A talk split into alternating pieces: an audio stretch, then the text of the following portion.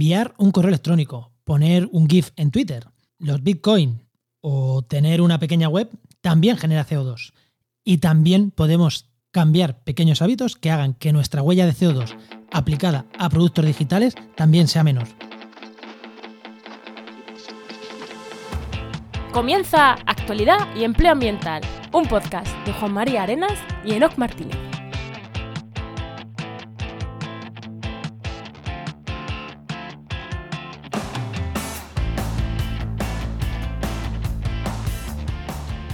Buenas, soy Juan María Arenas Y yo, Enoc Martínez, y este podcast cuenta con el patrocinio de GeoInnova. la Asociación de Profesionales del Territorio y del Medio Ambiente. Hoy, en el programa 99 del martes 18 de mayo, hablamos sobre sostenibilidad digital, web sostenible. Bueno, ya, ya, ya veremos un poco ¿no? de lo que hablamos, que es un tema complicado y, y yo creo que interesante. Pero Muy antes, interesante. ¿qué tal, ¿qué tal tu semana? ¿O Pues, qué tal tus eh, últimos días? ¿Sabes qué pasa? Que estamos en el programa 99. Oh yeah, el siguiente es el programa 100 y estamos preparando un programa un poquito diferente y yo creo que va a ser muy chulo. Ahí, ahí, ahí.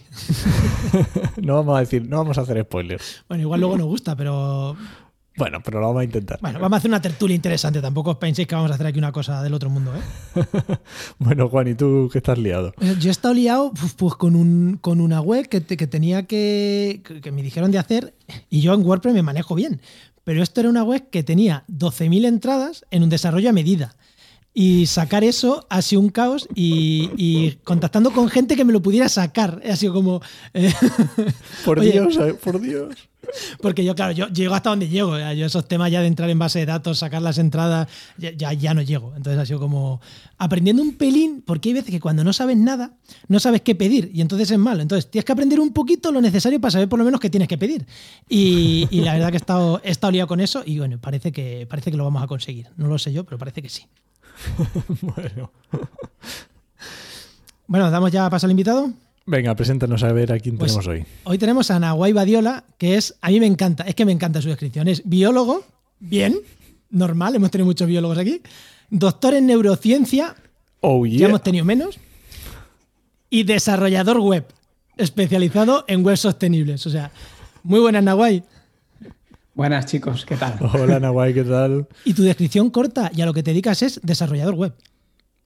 Sí, sí, sí, sí, sí, podemos hilar hasta más fino y es desarrollador WordPress y muy motivado con el tema de la sostenibilidad web, como comentaremos hoy. Pero sí, la vida da muchas vueltas, pero bueno, seguro que luego algo comentamos. Ahí, ahí. Bueno, entonces pasamos ya con el. Para preguntarle esas vueltas cada la vida que a mí es que me encanta. Efectivamente, vamos al lío, venga.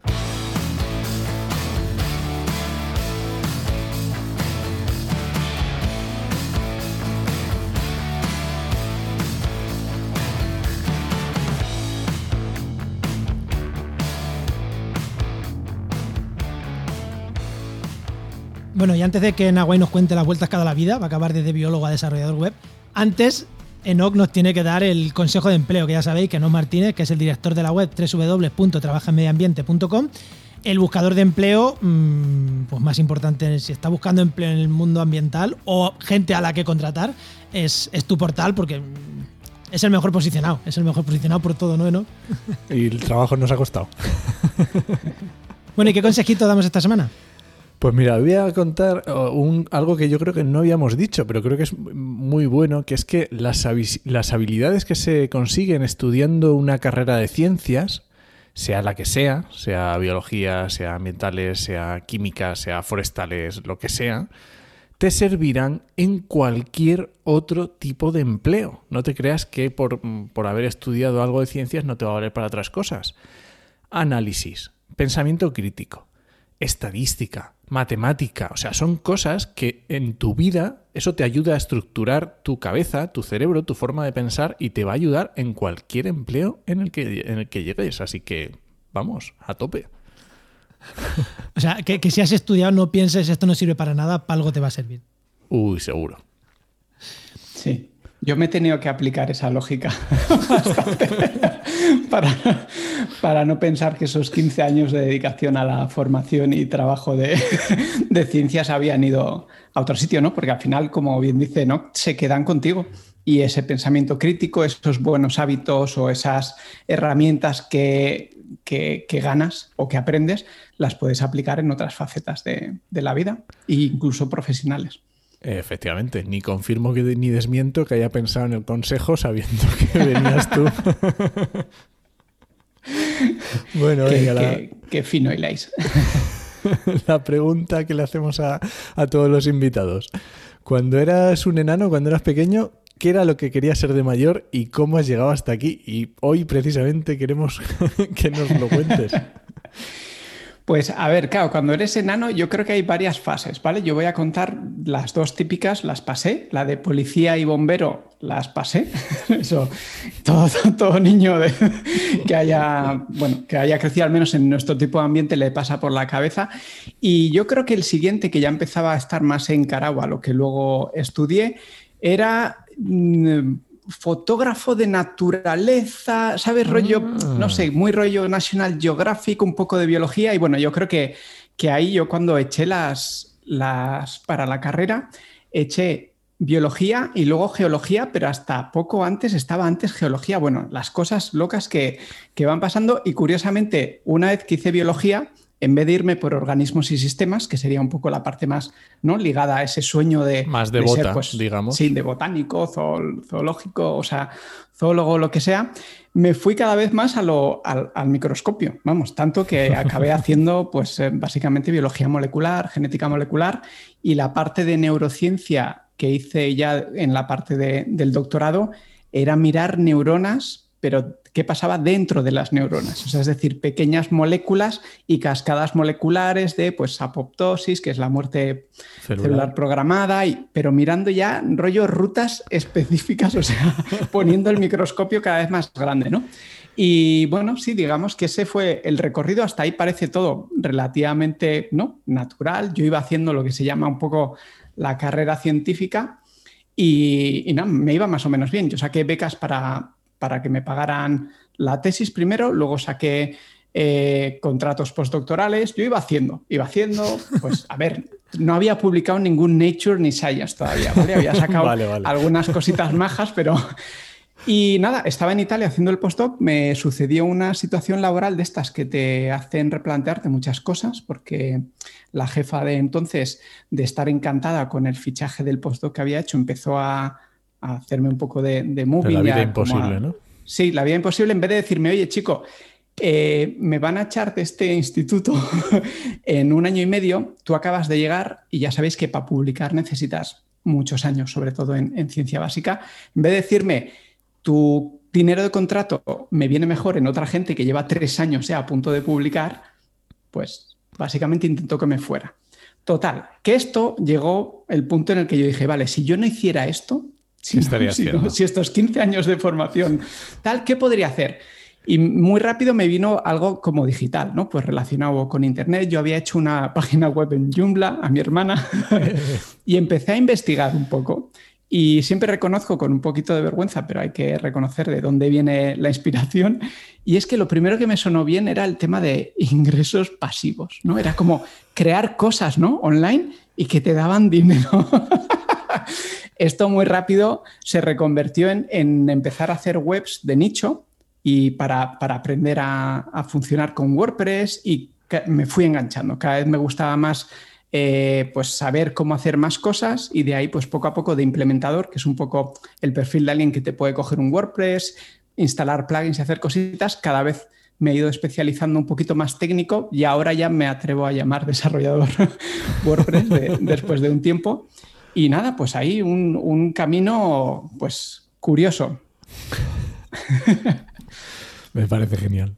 Sí, camino curioso, parecido, no, no voy a decir parecido, pero eh, parecido al que yo he emprendido también. Hay similitudes, sí. Hay similitudes, sí, sí, hay bastante, bastante, bastante similitudes. Y, yo cuando escuché de ti y, que eras neuro, o sea, biólogo, dije, joder, o sea, no soy el único del mundo, eh, aunque estamos ya mucho, luego me he encontrado más biólogos ahí metidos en estos mundos. Pero la verdad que sí, ¿no? Es una buena enseñanza de la gente, oye, mm, que, que, que, se pueden dar cambios, que si no te gusta donde estás, te puedes reinventar, que, no pasa nada, que, no duele y que, y que hay veces que un cambio de estos eh, que a los científicos nos cuesta salir del laboratorio, pero que, no duele, ¿eh? Y, no hay que estar enganchado a lo tuyo 100%, porque es que tú, Nahuay, no sigues enganchado, porque yo de, una, de, alguna manera sí sigo enganchado, pero tú no sigues Sí, enganchado tú- a la biología ni a nada que se le parezca. No, que va, a pesar de que mis padres estaban convencidos de que de alguna manera volvería como mínimo uniendo las dos pasiones, es verdad que empecé haciendo la web de uno de mis últimos laboratorios donde estuve, en San Pau. O sea que ahí sí que hay un poco vínculo, pero es verdad que yo no, no a nivel de investigación científica además ya he perdido, o sea, no, estoy con una pata metida como puede ser tu caso. Entonces, un poco antes de entrar al tema de, de- de la semana, recogiendo un poco, yo pasé por las fases de, de no querer que nadie de mi entorno científico supiera que yo estaba haciendo otras cosas online, claro, porque cuando estás online lo normal es que firmes, ¿no? Pues entonces empecé con un seudónimo, hubo unos años de síndrome del impostor infinito, como os podéis Obviamente, imaginar. obviamente. Y luego hubo un momento en el que dije, bueno, pues empecé con Full Friends and Family, proyectos así, y poco a poco, pues con, con paciencia y sobre todo rodeándome bien de gente que, que hacía webs y que, bueno, empecé a, a tratar con ellos, empecé a sentirme un poco de ese nuevo grupo, eh, obviamente mientras te tienes que formar un montón. O sea, entonces, el take home message sería, se puede, pero tienes que tener paciencia y tienes que tener ganas. O sea, esa parte que disfrutas ahora como ambientólogo, investigador o tal, tienes que poder aplicarla a otra cosa de investigación, porque yo investigo un montón ahora, otras cosas, son más cosas de código, y sobre todo, bueno, en mi caso tuve la suerte de hacerlo con Celi, que es mi pareja, manteniendo su trabajo de científica mientras yo me formaba. O sea, hacerlo un poco con cabeza, ¿vale? O sea, pensar un poco. Y esto de que en seis meses estás viviendo de tu nuevo trabajo, ya os digo yo que no. yo estaba ingresando algún dinerillo de, afiliado, que hace mucha ilusión, pero hasta que me un, un sueldo, yo creo que fácil habrán pasado dos, dos años, tres años, ¿vale? Es que es verdad eso que va- ahora cobro prácticamente lo mismo que de postdoc y vivo bastante mejor. O sea, ahora que han pasado, yo diría que ya cinco años o así, estoy en un sitio súper guay y en medio he pasado pues, en momentos en los que cobraba menos y, y bueno, hay que, hay, que, hay que saber, cuando haces el viaje tienes que saber que, que no son todos son rosas, vaya. Que ha- Sí, que ha- justamente, justamente eso, eso te quería decir, porque eh, han pasado el tiempo, has hecho el viaje, pero ya, por- digamos que ya estás, ya, o sea, tienes tu propio negocio, eres capaz Sí. de, de funcionar, de, de te- de tener un sueldo decente, o sea que, jolín, que está que muy ha- bien. hablabas de Celi, a Celi también le hemos tenido estos micros. Yo creo que es la primera pareja que ha pasado los dos por, Oficialmente, Ostras, es verdad. por el programa. Qué bueno. Eh, oficialmente, sí, sí. o que nos hayamos enterado, porque a lo mejor vete tú a Ah, saber. Claro, claro. Eh, claro, sí, es posible, es posible. Sí que la tuvimos hablando de copy, también de cosas digitales, de, de copywriting en temas ambientales, que no sé el programa que es, eh, no, yo sé que lo está mirando mientras que estoy hablando, pero lo El dejaremos en las 34. notas del programa. El 34 fue el de... Programa fue el de- 34, hace ya, hace ya unos, unos- Hace un tiempo. hace sí, ya un tiempo, sí. Bueno, Enoch, vamos ya con el tema. Venga, vamos allá.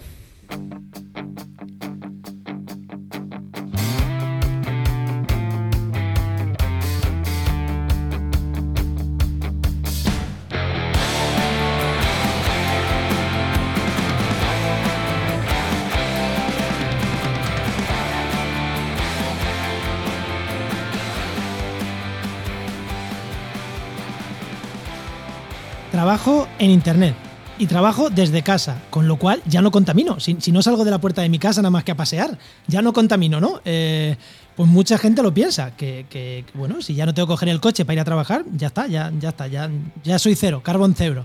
Aparte de que me como algún filete, como ha dicho antes, me ha dicho antes de no fuera de micro, por otra cosa no contamino. Pero no es así, no es así. Eh, tener internet contamina incluso muchos de los hábitos que tienes, ahora veremos, muchos de los hábitos que tú tienes en tu vida diaria, pueden contaminar más o menos si hacemos unas buenas prácticas o malas prácticas en tu vida digital. Porque no, Nahuay es desarrollador web, pero no todo es desarrollador web. También tenemos un, teléfono, un Android, tenemos un correo electrónico, hacemos una videollamadas, entramos a Twitter y mandamos emoticonos muy bonitos por Telegram todo eso también contamina. Entonces vamos a ver un poquito en qué medida y a ver un poquito qué podemos hacer, ¿no, Enoch? Eh, no, Nahuay, porque la nube también contamina. Sí, sí, sí, yo lo descubrí hace poquito tiempo en realidad. no, es, es, verdad que son de estas cosas, además fue, yo la primera vez que me lo, me lo pusieron así delante de los morros fue una charla de, de Waco en la, en la WordCamp Pontevedra de, hace dos años, yo creo.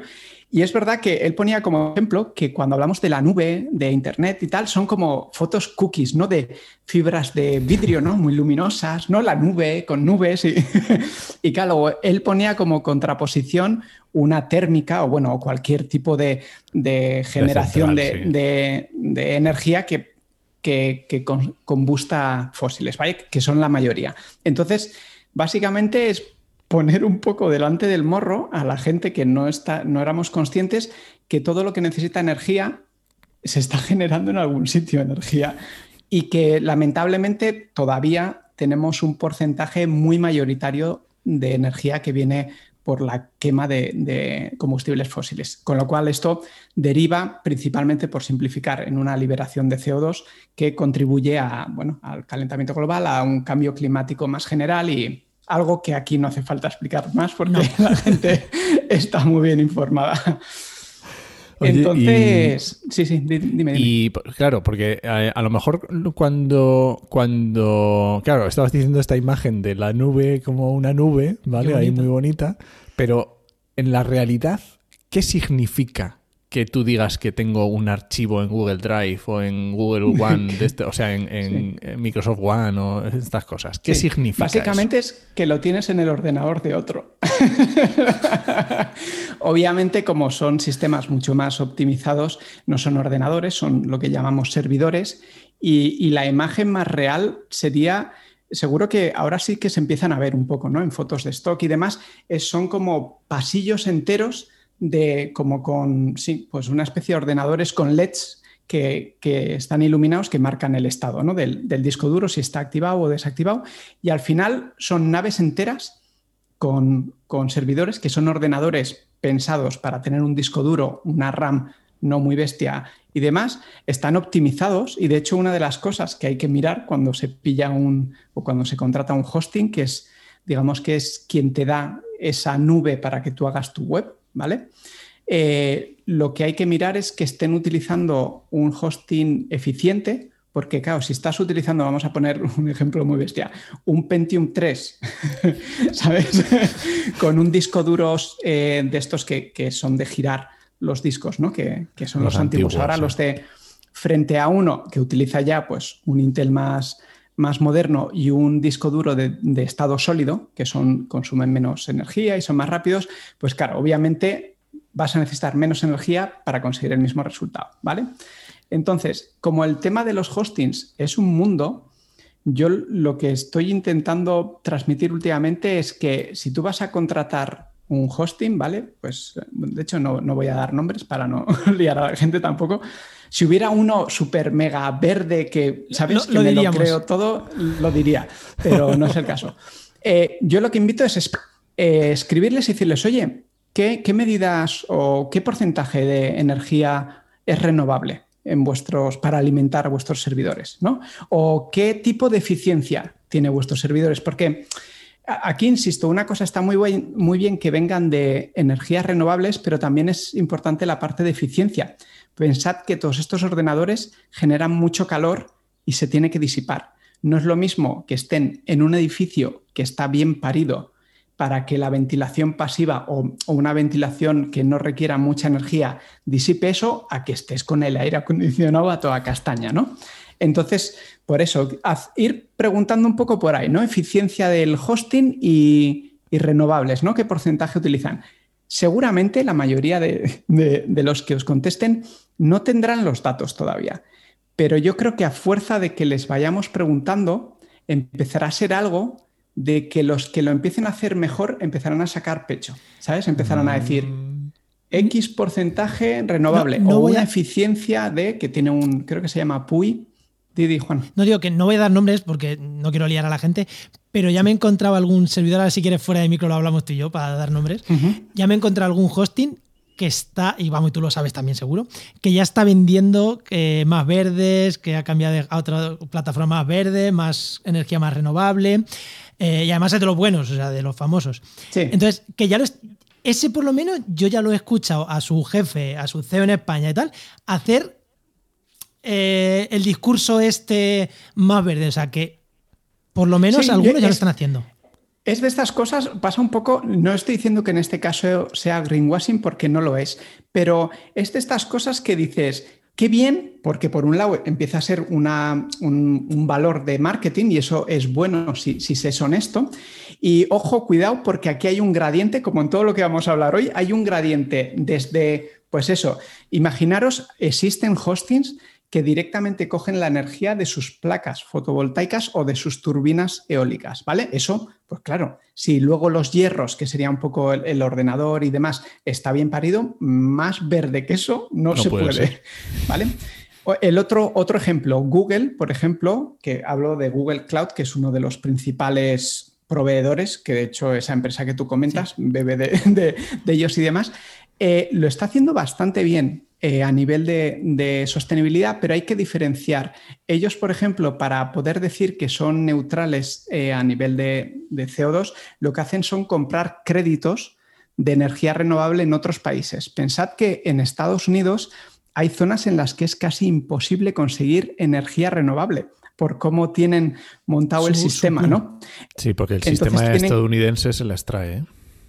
Uf, se las trae, o sea, a Europa a ese nivel le, bueno, digamos que está bastante más, más avanzado. Eh, una de las cosas que, yo cuando lo, investigué un poco fue como, ostras, madre mía, la que tiene aquí montada. Total, que como es un tema complejo y tampoco me quiero eh, enrollar aquí mucho, pensad que en este gradiente va a haber empresas que van a utilizar energía renovable porque compran créditos, véase pues Google, demás, y, por ejemplo, Amazon, que es otro de las grandes, eh, una, o sea, tiene algunos servidores que beben de renovables, otros no, pero el principal problema es que no es nada transparente, o sea, es muy difícil saber de dónde viene. Por eso, si os, si os tenéis que quedar solo con una cosa, preguntad a vuestro proveedor de hosting, incluso si ya tenéis uno, preguntadles, oye, ¿qué porcentaje de energía viene de renovable y qué eficiencia o qué métodos para ¿no? mejorar la eficiencia utilizáis. Eh, no sé cuánto porcentaje tendrán que tengan web, pero seguro que muchos tienen su web personal chiquitita que han hecho muy sencilla, o sea que, que la verdad que es una cosa mm, que seguro que muchos oyentes tienen su pequeña web y pueden preguntar. Vale, pero no todo es web, o sea, porque tu correo, todos tenemos Gmail o, otros sistemas. O y Hotmail o lo que sea. Y ahí también, claro, eh, ahí también se contamina un montón, porque ya has dicho tú, los servidores de, de Google eh, aparte de alojar mucha web, también alojan todo este tipo de cosas. ¿Qué podemos hacer ahí? ¿Qué, cuánto contamina eso? Eh, y no quiero decir el dato, que es lo que decía, no, bueno, no, dilo tú que es que me ha gustado mucho como me lo has contado antes. No, a ver, lo que, decía es que realmente me da un poco igual que, que, mandar 200 email equivalga a comerme un kilo de carne en cuanto a CO2, ¿vale?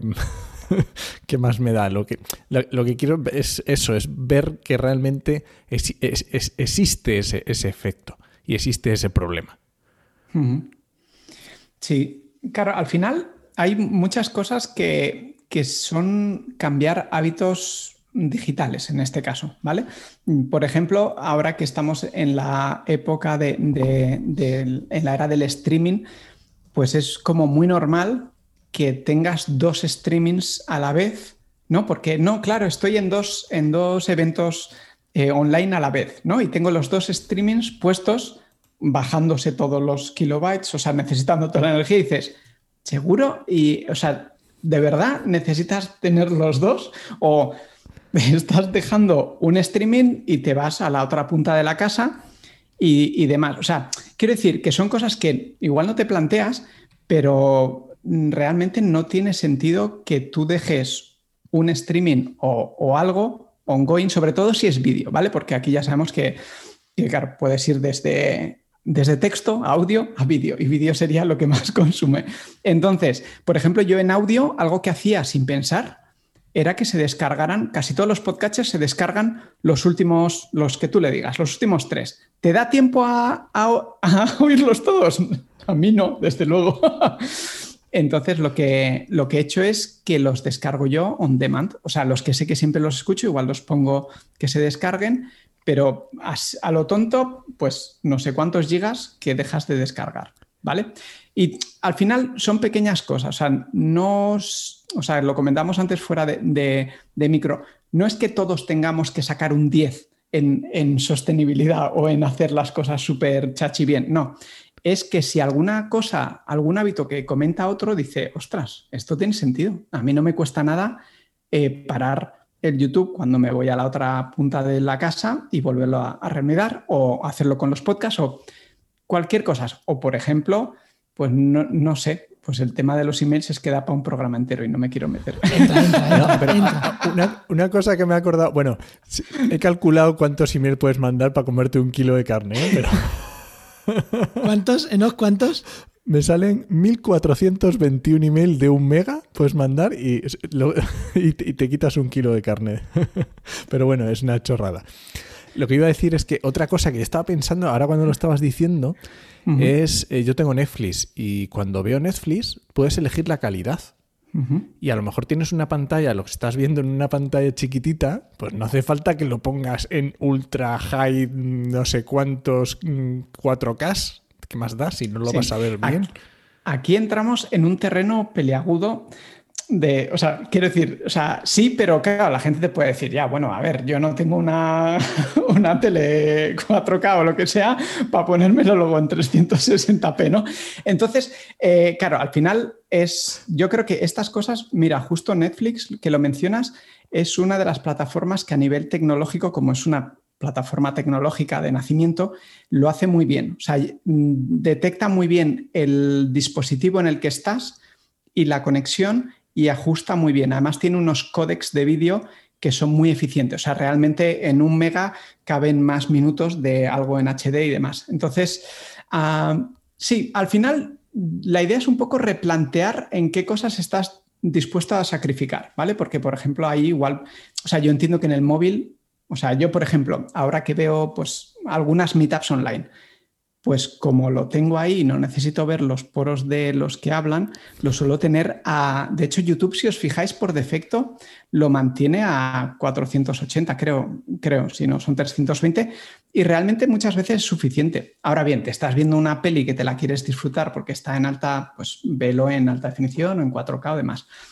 Encontrar el equilibrio, esto lo que decíamos antes, tiene que tiene que ser algo como que te apetezca hacer, ¿no? Sí, esto como eh, si no tienes ciertas el grado de las cinco incoherencias, si en tu vida no tienes cinco incoherencias contigo mismo, eres un amargado, o sea, tienes que tener algunas incoherencias. Oye, y claro, todo esto que estamos diciendo eh, es, la parte del oyente, ¿no? ¿vale? Y hemos hablado de los hosting, hemos hablado del oyente, de los pequeños gestos que podemos hacer y como lo que decía antes Juan, el tema este de que yo tengo mi pequeña web, ¿vale? Una web propia donde pongo nada, un sobre mí o un blog o estas cositas así.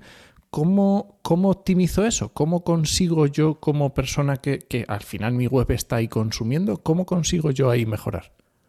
Pues mira, una de las cosas que, puedes hacer para empezar a, picarte o, a saciar tu curiosidad es utilizar alguna de las herramientas que hay para medir cuánto CO2. Eh, pensad que esto siempre es una estimación, ¿vale? Pero puede ser un punto de partida, ¿vale? Porque al final la parte buena es que te da un poco la media, ¿no? Entonces, por ejemplo, website Carbon Calculator es una web que tú pones ahí a tu, tu URL y pues de repente te dice, mira, estás entre el 85% más verde, ¿no? Por ejemplo, o te dice, mira, pues no, estás en el 48 o 42 y te lo pone en rojo.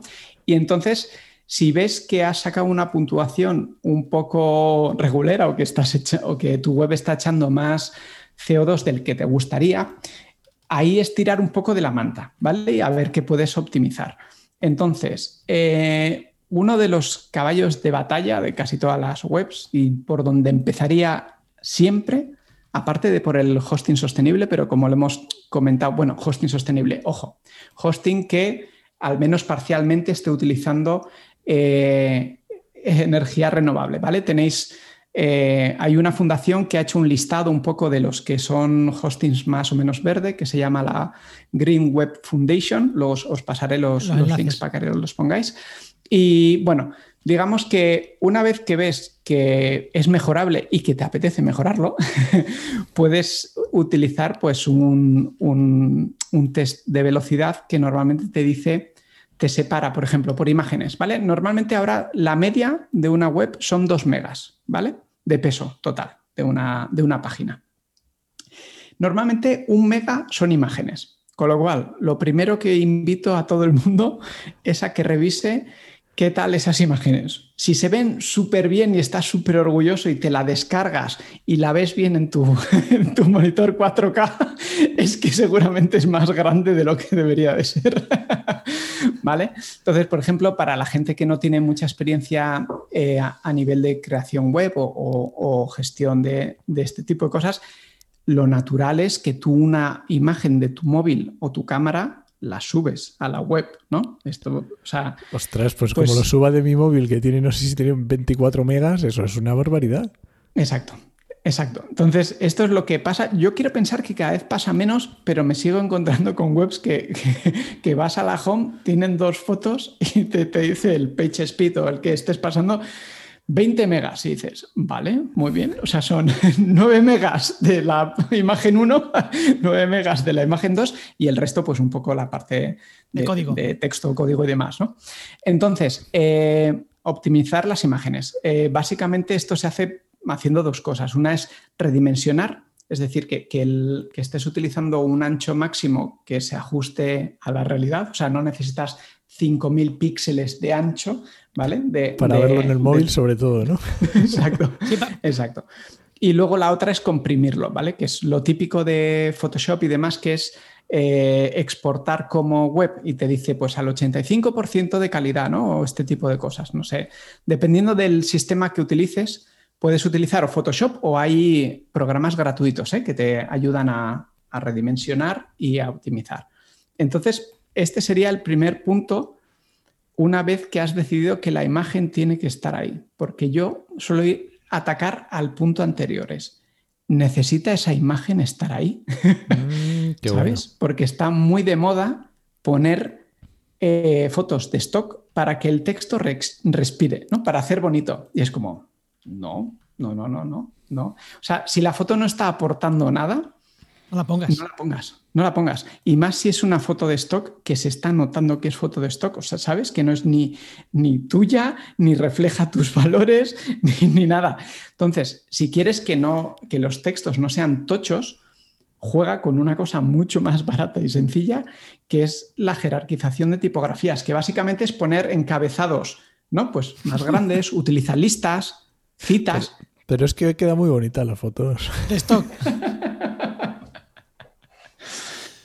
Y, lo, mismo, lo mismo que he dicho para imágenes se puede aplicar a, vídeos, ¿vale? Hay muchas veces que la gente se flipa y, además voy a decir, se flipa y pone un vídeo un vídeo de estos en autoplay, ¿no? De, fondo o tal, venga ahí, pues yo qué sé, 20 megas, ¿no? De vídeo, dices, mm, no, eh, o sea, eres videógrafo y haces unos timelapse que alucinas o, o trabajos de tal, bueno, puede estar justificado. Tienes un blog de, no sé, de codornices en no sé qué región de tal, pues igual un vídeo en autoplay no hace falta, ¿vale? O sea, si utilizas vídeos que tengan sentido y nunca en autoplay, o sea, que, que, se reproduzcan bajo demanda.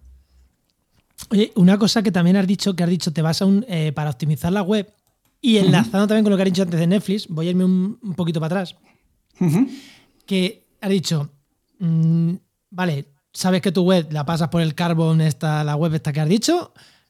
Es un poco mierder tu web. Eh, bueno, mierder, o sea, siempre es mejorable, quiero decir. Te vas a una herramienta de velocidad de la web para que te diga qué cosas hacen mal en cuanto a sostenibilidad. Claro, me ha encantado. Es como, o sea, que una web más rápida, una web eh, más optimizada, que son cosas que a todos nos gustan, además son más sostenibles. Y ahí voy a lo de Netflix, enlazando con Netflix. Oye, ¿Netflix realmente es sostenible? ¿O realmente es que te detecta el dispositivo porque le sale más barato mandarte la, imagen en menos calidad que mandártela en 4K? Porque aquí estamos uniendo dos cosas que muchas veces se nos olvidan a nivel de sostenibilidad. Es que hacer algo sostenible te aporta otros valores. O sea, que es que, eh, que sea sostenible además consume menos recursos, con lo cual tienes que tener una banda ancha más menos ancha, Eh, en el caso de un hosting tienes que pagar menos hosting, en el caso de un móvil tienes que contratar un plan de datos más barato, que parece una tontería, pero pues, pues pago menos datos.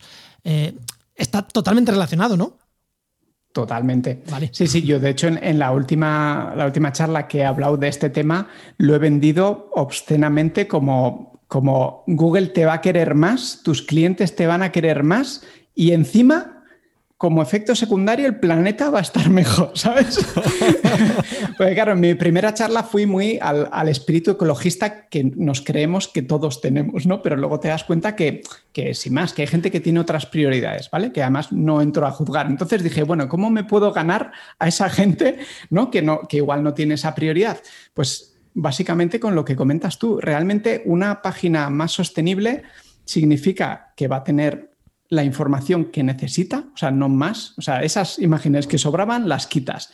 Google se pone contento porque tarda menos en cargar, ¿vale? Eh, además, el tema de, la accesibilidad también es, muy curioso, porque claro, nosotros hemos pasado de un mega de peso medio a dos. ¿Por qué? Porque, claro, tenemos fibra y aquí todo el mundo feliz. Pero hay un montón de países que, no, que van, siguen con, una, con una internet lenta y tienen datos, o sea, planes de datos que son 2 megas. Bueno, perdón, 2 megas.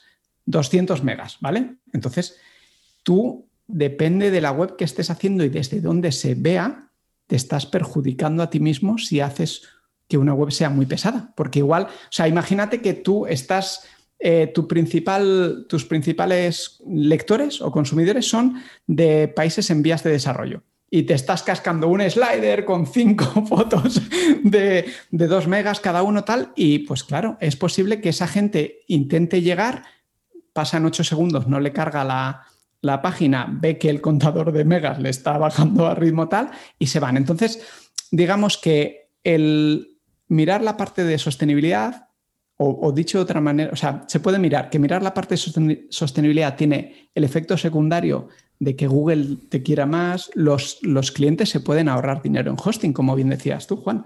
Porque realmente, claro, si tú empiezas a meter menos vídeos, menos imágenes, el, estás exigiendo menos, menos al procesador porque estás utilizando también menos plugins, bueno, cosas un poco más técnicas que hoy no vamos a tocar. Al final, en vez de tener que subir de plan cada tres meses, ¿no? Porque estás ahí acumulando mucho material, pues al final lo, puedes vender también de esa forma, ¿no? Que es y respondiendo a si Netflix lo hace porque tiene un corazón verde o porque se está ahorrando unos dólares, teniendo en cuenta que son de palo alto y, es una empresa principalmente pensada para hacer dinero, es muy probable que todas esas mejoras hayan sido para precisamente ellos tener menos gasto energético y, bueno, como bypass menos, o sea, menos energía que se toma de la Tierra. Así que bienvenido sea, bienvenido sea, sí, sí. Sí, sí. Sí, perfecto, vamos, te lo compro, pero, pero totalmente, vamos, ojalá. Eh, no sé si quieres preguntar algo más, pero tengo ahí unas preguntas muy directas eh, que, me gustaría hacer, Enoch. Venga, dale. Algo de web, es que me voy, a, me voy a de la web completamente. Venga, dale, dale. Tema de correos electrónicos. Eh, la gente acumula muchísimos, que lo hemos tratado también, pero es que quiero volver a, volver a este tema. Hemos tratado muchísimo. Oye, el correo que me mandaron de la universidad con el trabajo de, microbiología del segundo de carrera, que todavía está ahí en mi, en mi bandeja de entrada, ¿qué hacemos con eso?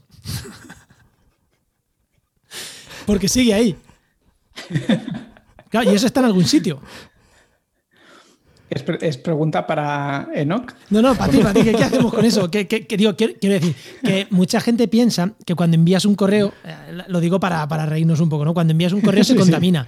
Pero es que no es que se contamine el momento en el que envías. Claro, claro. Es que se queda ahí durante años y años y años. Segundo de microbiología mío es hace 15 años. y ahí está, el correo. Sí, la, la gente más hardcore que se toma más en serio el tema de la sostenibilidad, que, está Jerry McGovern, que tiene un, libro que se llama World Wild Waste, ¿vale? O sea, básicamente va a machete. Este, por ejemplo, que, está muy metido en esto, es, verdad que es de estos, voy a llamarle, no, digamos que es de los que va muy a, tope, ¿vale? O sea, es de, o sea no, no, es de nuestra línea light de haz lo que puedas, todo suma, es un poco más de mira todo lo que estamos haciendo mal, que lo sepas. Bueno, total, al lío, que ha hecho el cálculo, y de hecho lo compartía, que creo que guardar ese trabajo de microbiología en tu disco duro. O en la nube. si yo estoy hablando del correo electrónico que te no, En tu disco duro es mil veces más eficiente que guardarlo en la nube. O sea, en términos energéticos. Sí, porque como comenta Juan, al final todo lo que está online y accesible constantemente es porque está en el ordenador de otro, que son estos servidores que están todo el día encendidos para que si tú decides acceder vayas a ello. Con lo cual, a grosso modo, sin ponerse muy, ¿no? Pues como muy extremista y tal, en general sería una buena idea que la información que no vas a requerir habitualmente la tengas en formato físico. En un disco duro. Es verdad que los discos duros hay que utilizarlos de vez en cuando porque si no también cascan. Es verdad que los de estado sólido tienen más vida media que, los de disco, ¿vale? Que son estos que, hacían ruido cuando lo encendías. Total, que la idea sería que a nivel de, de online o accesible te dejes la información que realmente vas a necesitar cuando estés, bueno, cuando volvamos a viajar y todo esto, pues cuando estés viajando y demás, y que el resto lo tengas eh, guardado de otra manera. ¿vale? Esto sería si quieres hacer bien las cosas. Yo con los correos cada vez borro, obviamente si son cosas de cliente, no, pero muchas veces borro el adjunto y lo, y lo guardo en otro. O sea, igual el texto me interesa tenerlo para recuperarlo. Y algo que tengo pendiente es hacer una de, de borrar realmente correo histórico, que no lo borras en un momento porque lo puedes recuperar, pero ya al de dos años vista y esto yo entiendo que requiere más energía y, por, parte, por parte del que lo tiene que hacer. Pero bueno, lo que comentábamos antes son hábitos digitales nuevos. A quien le suene bien alguno, pues que lo incorpore en su, ¿no? en su día a día o en sus rutinas y, Sí, yo creo que esto que decías, la verdad que está, sí es muy interesante el tema de coger y tener discos duros, a lo mejor de estos que tampoco son tan caros por USB y, oye, guardas cosas, las dejas ahí y... Que luego entramos... sí, sí, sí, dime. Entramos en la locura de calcular el CO2 necesario o energía necesaria en el ciclo de vida de ese disco duro, ¿vale? eso ya es una locura. Pero eso es, directamente inabarcable. De hecho, hay ya proyectos que intentan hacer este tipo de cosas, pero es muy complejo, ¿vale? Eso un día tenemos que traernos a, alguien para hablar de análisis ciclo de vida porque es un tema... Es un temazo. En general, sin, sin, ya te digo, sin tener los datos eh, a lo bestia, pero fiándome un poco del McGovern este que ha hecho sus historias, en un disco duro que tenga bastantes teras, que ahora son bastante amplios, a priori, si sí sería menos gasto energético que tener todos esos datos en, pues en eso, en, la nube. Oye, y otro tema también con cosas diferentes. ¿Cómo ves tú el tema de, monedas digitales y Bitcoin y estas movidas? Hombre, pues así de entrada la respuesta sería mal. Ahora, los matices. Yo soy súper geek, muy tecnófilo, o sea, y, a pesar de que me veáis aquí con el tema de la sostenibilidad como bandera, a mí me gusta la tecnología, me gusta que avance. Lo que me parece que está pasando ahora mismo, y me pongo un poco filosófico, no solo en el mundo de la tecnología, sino en general, es que las prioridades están, están mal. o sea, bueno, o no considero que no están bien. Eh, al final, es como que cualquier novedad tecnológica, solo por el hecho de que sea una novedad tecnológica y, demás, es como ya es suficiente. Si se puede hacer, la hacemos. Y es como, no, no, un momento, vamos a sentarnos, tenemos tiempo, joder. Vamos a ver, esto que estamos haciendo aquí de minar criptomonedas, ¿qué impacto tiene? Pero si China acaba de decir que ya está limitando la cantidad de, minado que se hace en, su país. ¿Por qué? Porque se está comiendo energía que necesitan para otras cosas. Los recursos. Entonces, el Bitcoin, es verdad que hay un montón de criptomonedas ¿eh? y creo que hay unas cuantas que intentan eh, paliar este problema, ¿no? que la mayoría de ellas es como que requieren mucha energía, porque está basado en que cada vez necesitas hacer cálculos más complejos, con lo cual necesitas CPUs o GPUs más potentes, con más, necesitan más energía, bla, bla, bla, bla. A mí me parece un, drama. Yo no sé si el, el, dato que pulula de que el consumo de Bitcoin es prácticamente como el de pues, un país, no sé si como Polonia o como, vamos, que tampoco es uno muy pequeño. O sea, que estamos hablando de un gasto energético muy bestia y me parece que la tecnología de blockchain es súper interesante, me parece que se van a hacer cosas súper chulas, pero eh, voy un poco a lo de las prioridades. Creo que no se está priorizando bien y seguimos con este, esta sensación de planeta infinito y mm, tomamos decisiones sin meterlo en la ecuación, lo que a mí me parece una, una barbaridad. Y los NFTs, que ahora están muy de modas, que son los non-fungible tokens, tres cuartos de lo mismo. Sí, la esto idea para, puede ser para que no lo sepa, es más, es como una, una, obra digital, una obra de arte digital, cómo hacerla única, ¿vale? Para que no, no sea copiable y se pueda, digamos que puedas tener el original que el artista ha creado, eh, pero en obras digitales. Es una cosa loquísima, porque es, es como que tokenizas eso, ¿vale? Y entonces, o sea, son, hay GIFs GIFs de los que habéis visto mil veces por, por, Telegram, por las redes, que han comprado el original y han pagado, pues yo qué sé, un millón de dólares, ¿no? Y tú puedes seguir utilizando ese GIF y eh, mandándolo a tus amigos, pero es, o sea, es ese concepto de saber que tú eres el propietario eh, legítimo o, bueno, el que tiene el token de verdad, ¿no? Y es como, ¿pero qué? ¿En qué locura estamos? Entonces, a mí esto me parece el tema de los coleccionismos, cada uno que lo lleve como pueda, pero a lo que nos atañe hoy es que esto, para hacer estas comprobaciones de que ese token es único y demás, se está gastando una salvajada de energía solo para validar esos tokens, ¿vale? Y ahí está un poco el problema. Joder, pero viene de la mano con, de lo de esto es un tema de prioridades que no, no, se plantea. Mira que yo también soy tecnófilo y en este tema me había dejado con la boca abierta, no lo conocía. y tampoco es que yo sea eh, que soy un semitecnófilo, a lo mejor no tu nivel en Hawaii, pero también, ¿eh? me había dejado con la boca abierta. Sí, es que este tema es muy interesante todo porque es esto de los Bitcoin y tal, la blockchain, porque es información distribuida, que está muy bien, que es un sistema muy chulo y puede representar grandes avances, pero claro, a lo mejor tenemos que planteárnoslo cómo hacerlo o, cambiar los sistemas o no lo sé.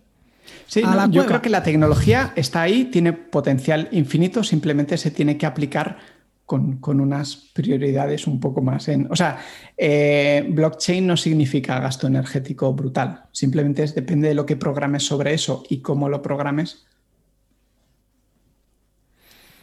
Pues sí. Pues nada, ya cuando mande un GIF de gatito me acordaré y dirá, ¿y quién habrá pagado por tener el token de este GIF de gatito? Que por cierto contamina mucho. Los GIF y demás contaminan más que un emoticono normal, ¿eh? Por cierto. eso es un es una unpopular opinion total. Yo utilizo muy pocos GIFs. Entiendo, me, hacen gracia ¿eh? los GIFs, pero desde que sé el formato tan poco óptimo que tienen, de hecho es tan poco óptimo que GIF viene de las siglas de del formato, que sepáis que Twitter y creo que otras plataformas lo pasan a MP4, lo pasan a vídeo, porque es más eficiente en vídeo que en, GIF. Pero aún así, pensad que estamos hablando de un emoticono, deben de ser pocos K y aquí siempre vamos a megas, pues dependiendo de la largura y, del esto de... Entonces sí, los GIFs, bueno, yo también, me, siento, me, siento, me siento mal cuando mando alguno y me lo pienso dos veces. Me lo pienso muchísimo porque, y además es que es una, es una forma de, expresar un sentimiento, una, posición, muchas veces que es muy difícil hacerlo con palabras.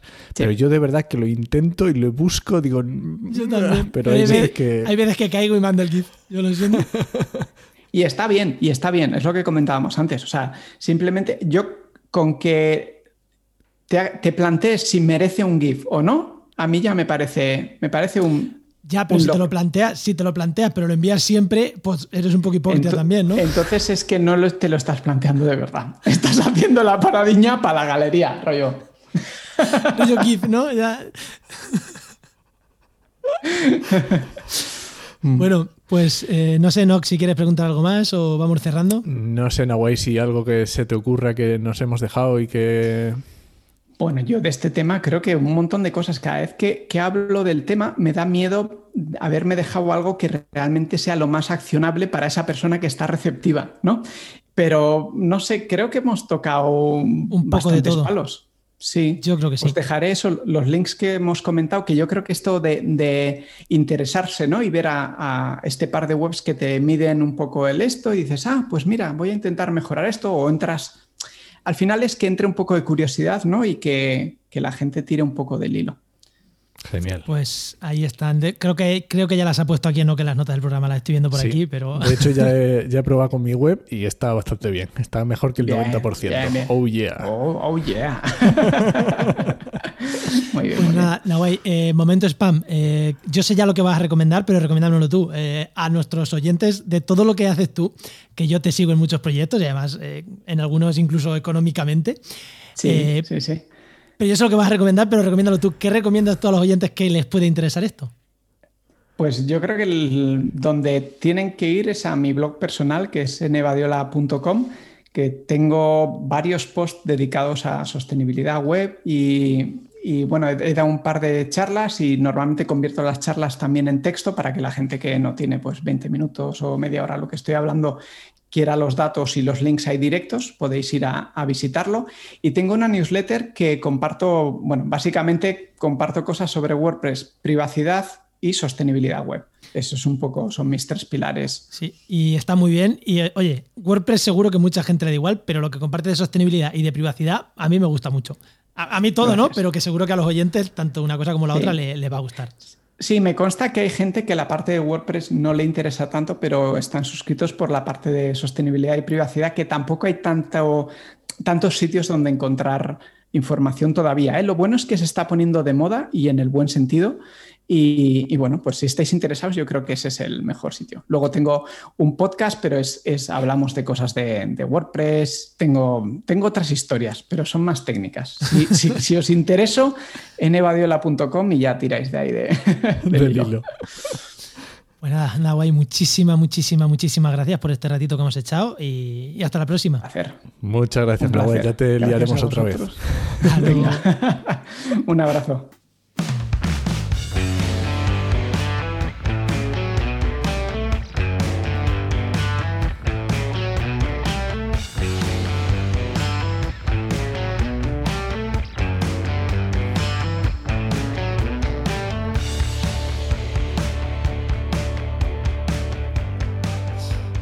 Bueno, no, que vamos ya con las herramientas, que la última vez que tuvimos este invitado dije que íbamos a hablar de mapas.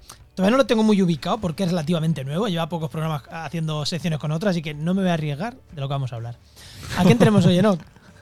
Hoy ha venido Enrique López Rodríguez, efectivamente, que ya sabéis que es doctor geógrafo especializado en SIG y en riesgos naturales. Y, por supuesto, profesor en GeoInnova, que es el patrocinador más genial que tenemos. mejor. Muy buenas, Enrique, ¿qué tal? Hola, muy buenas Juan, muy buenas Enoch. Muy bien. ¿De, qué nos vas a hablar hoy? Yo ya no me arriesgo. pues mira, hoy vamos a hablar un poco de, siguiendo la línea que hablamos un día de tema de ocupación del suelo, vamos a hablar de el SIOSE, digamos. ¿Qué, ¿Qué, es el SIOSE? ¿Qué es el SIOSE? Pues el SIOSE, bueno, son las siglas del Sistema de Información de Ocupación del Suelo de España. Ah, pues eso dicho Sistema Patrio. Claro, claro. Es, eh, es, un conjunto de datos, una base de datos eh, nacional que se produce, por, eh, se va produciendo durante muchos años por el Instituto Geográfico Nacional y en, coordinación con las comunidades autónomas. Ajá. ¿Y qué es el tipo de datos? Porque dice sí, ocupación del suelo, sí, pero ¿qué es lo que explica el SIOSE o qué puedes filtrar? Vale, pues la diferencia fundamental con otro conjunto de datos relacionados con la ocupación del suelo, como puede ser Corine Land Cover, es un modelo de datos. mientras que el Corine Land Cover tiene un modelo de datos jerárquico en el que es, al final es una capa de polígonos, vamos a traducirlo en un lenguaje ya. Tiene una capa de polígonos y a cada polígono se le asigna una clase. Punto. ese, polígono está descrito ya como una clase o está clasificado. Yo sé lo que hace es describir el territorio, no clasificarlo.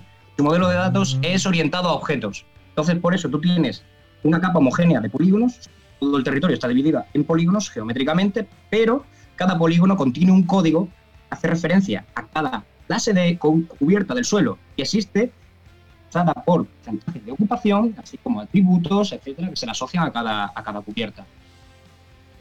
¿Y, ¿Y, esos polígonos de cuántos son de grandes? Pues en el caso del SIOSE estamos hablando de, se produce a escala 1.25.000 y una unidad mínima cartografiable de, vamos a poner eh, de forma general, unas dos hectáreas, que digamos serían pues, los sistemas naturales, agrarios, etcétera. Sin embargo, sí que los polígonos bajan.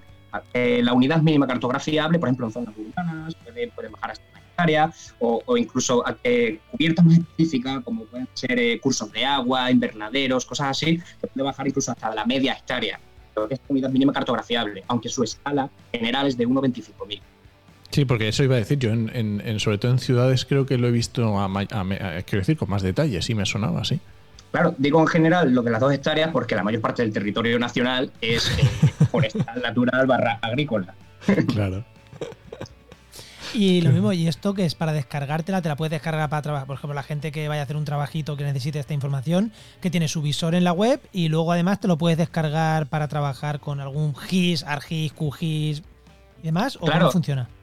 Sí, sí, o sea, a través del centro de descarga de- del CENIG eh, te puedes descargar eh, por distintos bloques. Los bloques son las en las que se divide, son las comunidades autónomas. Tú te descargas el SIOSE por las distintas comunidades y tienes varios formatos, tienes Geodatabase, tienes Geopackage. Eh, dentro de lo que tú te descargas tienes mm, varias capas de información o varios elementos. El fundamental sería el que se denomina en los polígonos, que se llama T-polígonos, y eh, todo lo que se le une eh, como base de datos alfanumérica, que sería eh, T-valores. La relación importante entre uno y otro es de uno a muchos, es decir, a un solo polígono le corresponden tantos registros en T-valores como cubiertas tenga ese polígono. Es decir, no se puede hacer una relación uno a uno. Ya. Y eso, y tiene, pero también tiene visor. O sea que yo, si yo quiero entrar al SIOSE, tengo ahí mi visor para ver o me lo tengo que descargar sí o sí. Sí, no, y además puedes verlo a través de los visores que tiene el propio Instituto Geográfico Nacional. Tienes eh, LiberPix, por ejemplo, era uno de ellos. Es decir, Sí, tienes además los, las comunidades autónomas, los visores que tienen suelen incluir también el Sí. no sé. Sí, cuando, cuando haces zoom, digamos, a cierta escala se te pone a lo mejor el Corine, pero cuando bajas a escalas un poquito más de detalle, se te, pum, se te activa, se quita Corine y se activa SIOSE. Anda, Ajá. hostias. Qué Y además la- las últimas eh, versiones del SIOSE contienen un, digamos, un elemento o una- un atributo eh, que facilita mucho la labor para el trabajo con SIOSE, para aquellas personas que no estén familiarizadas con las consultas, las relaciones o, o los cálculos avanzados. eh, ya tiene un atributo que es el campo que se llama codige, es eh, una clasificación jerárquica. Básicamente, a cada polígono ya se le ha clasificado de una, eh, con una cosa, al estilo Corine Lancover. Pero, pero lo bueno y la diferencia con Corine Lancover que los códices son más que las 44 del, cuar- tenía 44, sí. Eh, en este caso, el códice son más clases y, claro, tienes una resolución geométrica mayor. Los nacionales, yo siempre utilizaría SIOSE. Y el Corine Lancover lo dejaría, no sé que tuviera una escala muy, muy grande o, o otros países. Algo así. Bueno, eh, Enoch, llevamos año y pico hablando con esta gente y no hemos hablado del Corine como tal. Eh, creo que se merece que otro día se venga por aquí Enrique o alguien de Genova hablando de Corine, ¿no?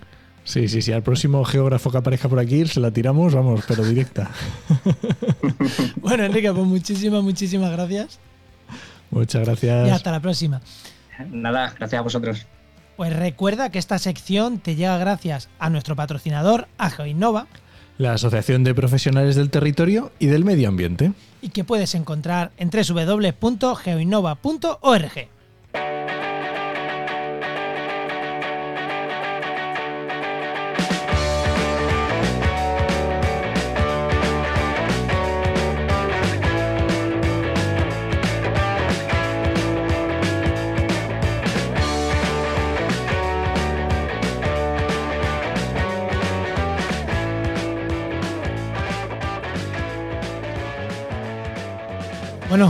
Enoch, que ahora le he dado a grabar, ahora sí. Eh, Sí.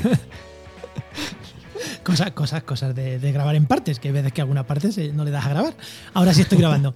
Eh, ¿qué, qué me recomiendas? Pues mira, yo voy a recomendar un podcast de, de la red, que es el de Paula Baldó, de Vendrán Lluvias Suaves. El número 14 estuvo Nahuay con ella, o sea que ella fue la, la pionera con Nahuay. Y estuvo muy chulo, así que os lo recomiendo. Que ¿Y tú lo mismo recomiendas? casi que hoy. Yo te voy a recomendar, pues ya que no le quiero decir Nahuay, yo voy a recomendar su podcast, que se llama Freeland Dev. Es verdad que es para desarrolladores web, WordPress, eh, negocios. eh, está, a mí me encanta, a mí me encanta porque me dedico a eso. Y a mí me gusta mucho, ya te digo. Hablan de muchas cosas, pero orientado a si no haces web y, y no tienes negocios relacionados por lo menos con el mundo digital, poco vas a sacar. Pero si te gusta ese tema, mm, a mí me gusta mucho. Muy bien. ¿Terminamos entonces? Venga, vámonos. Pues nada, este podcast pertenece a la red de podcast Podcastidae, la red de podcast de ciencia, medio ambiente y naturaleza. Y muchísimas gracias por compartir el programa, por vuestros comentarios en redes sociales. Oye, y decirnos qué medidas habéis aplicado para reducir vuestra bueno, para mejorar vuestra sostenibilidad digital. Venga, animaros y dejarnos comentarios con ese, con ese tema. Muchas gracias. Te esperamos en el siguiente programa de actualidad y empleo ambiental. Nos escuchamos. Adiós.